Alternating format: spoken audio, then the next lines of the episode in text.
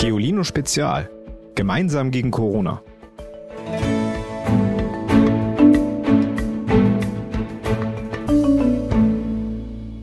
Hallo alle zusammen, da bin ich wieder, eure Ivy, nach dem langen Osterwochenende. Was habt ihr denn so gemacht? Also ich war mal wieder Fahrradfahren, schöne 20 Kilometer Tour hier in Hamburg und ansonsten habe ich mich natürlich einfach nur entspannt.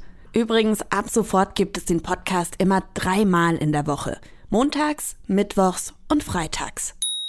Wenn eine neue Folge online geht, weiß ich übrigens immer, dass meine Omi und mein Opi zuhören. Morgens beim Frühstück werden sie Kaffee trinken und Brötchen essen. So sitze ich quasi mit in der Küche bei ihnen, obwohl ich sie ja gerade nicht besuchen kann. Das ist wirklich sehr schön, auch wenn ich die beiden ganz, ganz doll vermisse und gern wieder mal in echt sehen würde.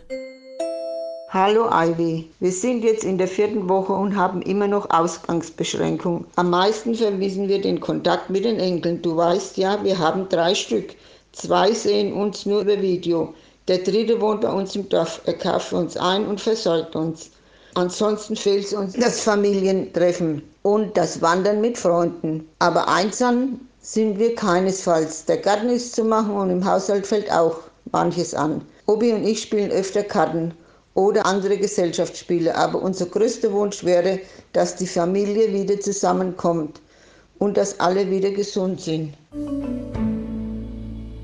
In Deutschland leben rund 8 Millionen Menschen, die 75 Jahre alt oder älter sind. Und gerade für viele ältere Menschen ist es ganz schön doof, dass sie jetzt, während der Corona-Krise, in den eigenen vier Wänden bleiben müssen. Sie dürfen nicht in ihren Kegel- oder Skatclub, die Nordic Walking Gruppe wird verschoben oder ihre Enkel treffen können sie auch nicht. Auch in den Kirchen finden keine Gottesdienste statt. Da plaudern viele ja oft noch danach auf dem Vorplatz noch ein bisschen miteinander oder treffen sich zum Kaffee. Besuchsdienste, bei denen ehrenamtliche ältere Frauen und Männer zu Hause besuchen oder mit ihnen eine Runde spazieren gehen, wurden vielerorts ausgesetzt. Und so fühlen sich manche gerade ganz schön einsam. Aber zurzeit gibt es viele Freiwillige, die sich um einsame ältere Menschen kümmern. Ich habe mit Frau Schilling von Silbernetz gesprochen. Das ist ein Hilfetelefon für ältere und einsame Menschen, die niemanden zum Reden haben. Wie viele Anrufe bekommen Sie denn so am Tag? Also im Moment, gestern habe ich in unsere Statistik geschaut, da waren es 171 Menschen, die uns zwischen 8 Uhr morgens und 10 Uhr abends anzurufen versucht haben. Also es waren 171 Menschen, die es versucht haben. Und ich weiß nicht genau, wie viele Gespräche wir am Ende geführt haben, aber es waren bestimmt über 100. Sind die Menschen, die anrufen, dann immer ganz doll traurig?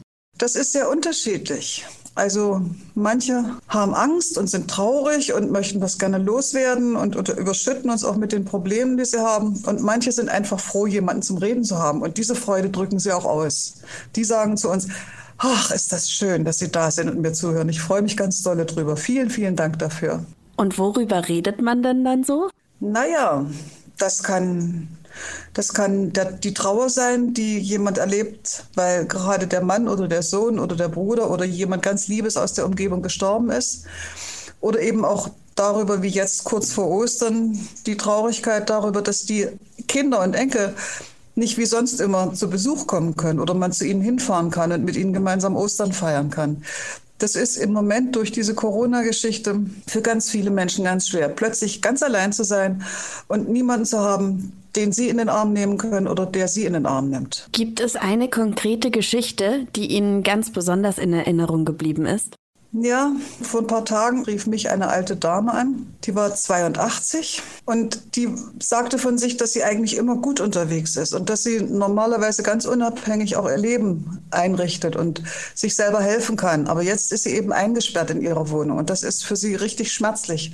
Aber am allerschmerzlichsten war, dass ihr Sohn, der in 600 Kilometer Entfernung wohnt und bei solchen Gelegenheiten wie Osten immer kommt mit den Kindern, dieses Mal nicht kommen wird. Und sie hat Sehnsucht, die Kinder und ihn zu sehen, mit ihnen zu reden. Puh, das war ziemlich schwierig. Und dann habe ich sie gefragt, ob sie sich nicht vorstellen könnte, ihren Sohn anzurufen und ihn zu fragen, ob er ihr nicht ein iPhone schicken kann. Das voreingestellt ist, sodass sie damit Videotelefonie machen kann mit, mit den Kindern und Enkeln. Und dann war sie erst mal so ein bisschen erschrocken, weil mit 82 noch mal sowas anfangen ist ja ziemlich schwierig. Aber sie hatte mir vorher gerade erzählt, dass sie sich eigentlich immer ganz viel getraut hat. Und dann habe ich sie daran erinnert, dass sie sich ganz viel getraut hat. Und am Ende hat sie mir versprochen, sie wird es versuchen. Da habe ich mich sehr gefreut und ich glaube, sie wird es versuchen. Ja, das klingt nach einer äh, schönen Geschichte, die ja hoffentlich auch einen positiven Ausgang hatte.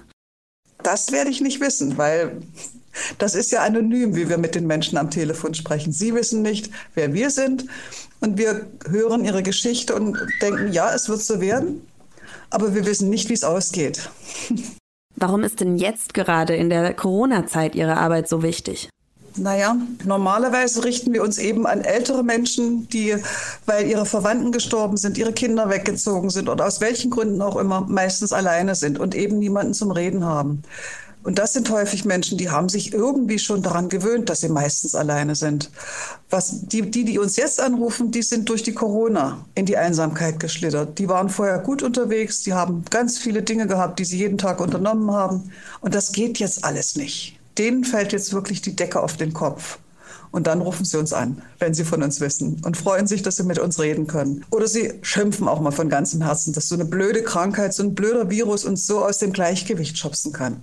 Ich finde das unglaublich toll, was Sie da machen, aber ich kann mir auch vorstellen, dass man dann manchmal selbst ein bisschen traurig wird, wenn man die ganze Zeit traurige Geschichten hört. Ich glaube, das liegt so ein bisschen an einem selbst, was man damit macht. Ich sehe gern, dass das Leben immer zwei Seiten hat. Und das versuche ich in diesen Gesprächen auch zu teilen. Und selbst die traurigste Geschichte hat oftmals auch eine andere Seite, wo es hell und Licht ist. Und das versuche ich dann gemeinsam mit meinem Anrufer zu finden. Und für mich heißt das immer das große Glück, wenn es gelingt, dass wir auch bei solchen traurigen Gesprächen am Ende gemeinsam schmunzeln können. Haben Sie einen Tipp für unsere Hörer und Hörerinnen, wie man zu einem besseren Zuhörer wird? naja, es gibt da so eine Technik, dass man etwas, was man gehört hat, wiederholt und nachfragt, ob man es richtig verstanden hat. Oder den Versuch unternehmen, dem anderen zuzuhören und sich in, in ihn hineinzuversetzen, in seine Schuhe hineinzusteigen und zu gucken, ob das passt. Also ich unternehme den Versuch, mich in die Schuhe des anderen zu stellen. Genau, und die Welt mit seinen Augen zu sehen. Habe ich das jetzt richtig gemacht, das nochmal wiederholen? Das haben Sie ganz wunderbar gemacht, ja. Super.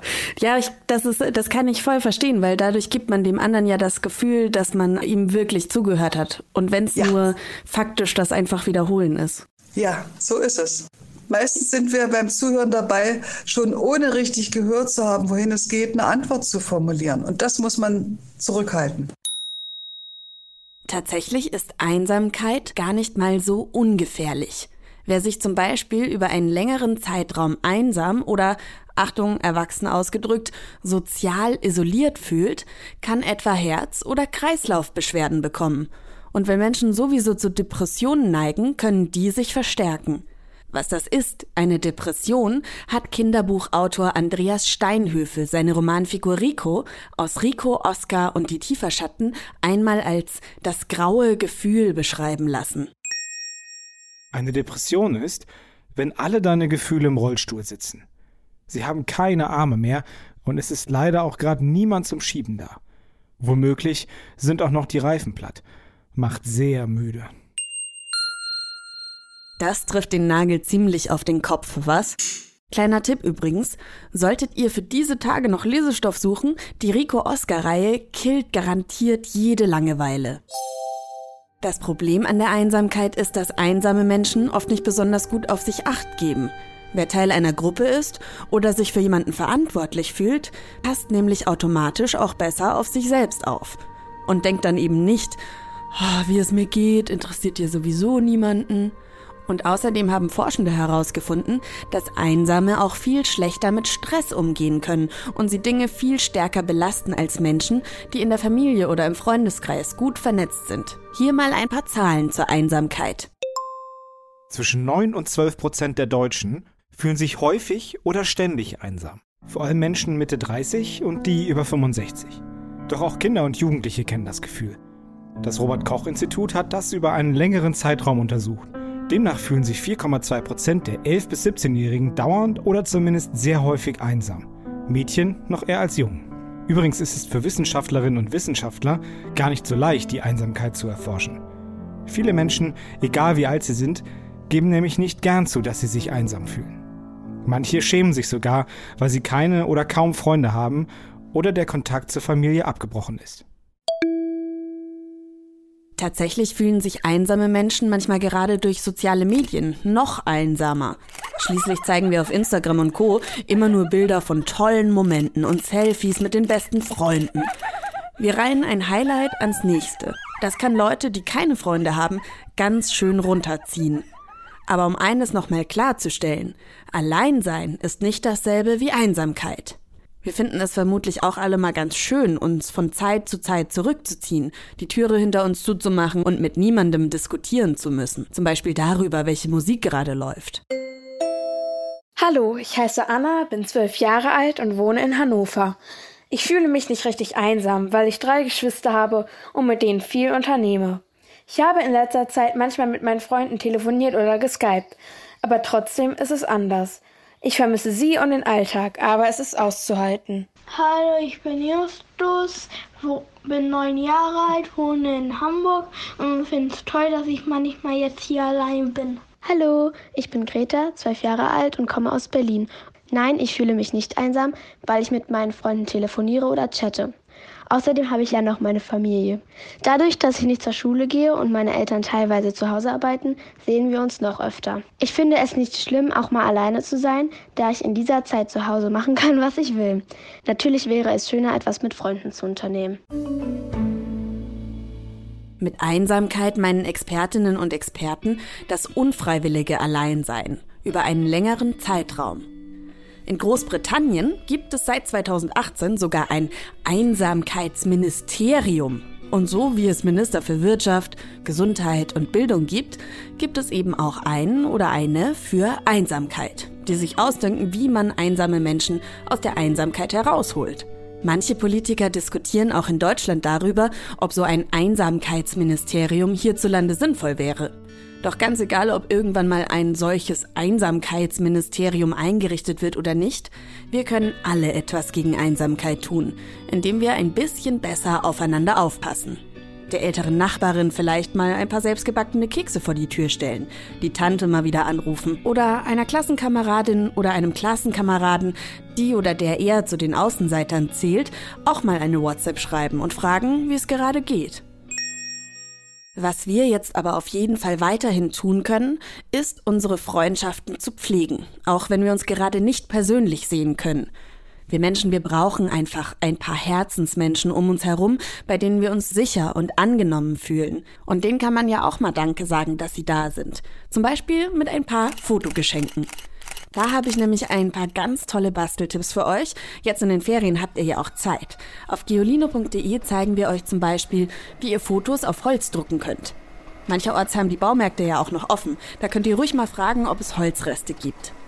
Außerdem findet ihr eine Anleitung, wie ihr nur mit ein paar bunten Büroklammern einen herzigen Bilderrahmen bauen könnt oder wie ihr einen solchen faltet. Und ganz, ganz viel mehr.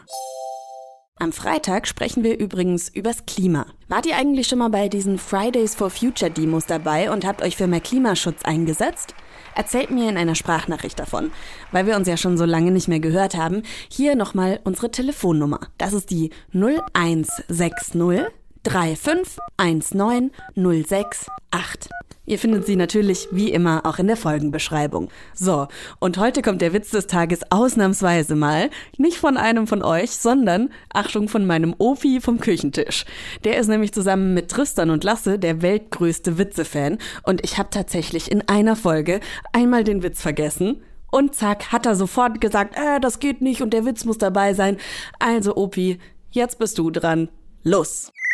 Und jetzt der Witz des Tages. Fragt der Josef Michel, was ist der Unterschied zwischen einem Misthaf und Mercedes? Sagt der Michel, weiß ich nicht. Was denn? Sagt der Josef, setz dich immer nahe. Bis Freitag. Tschüss. Noch mehr Geolino für zu Hause? Schaut einfach unter geolino.de slash spezial.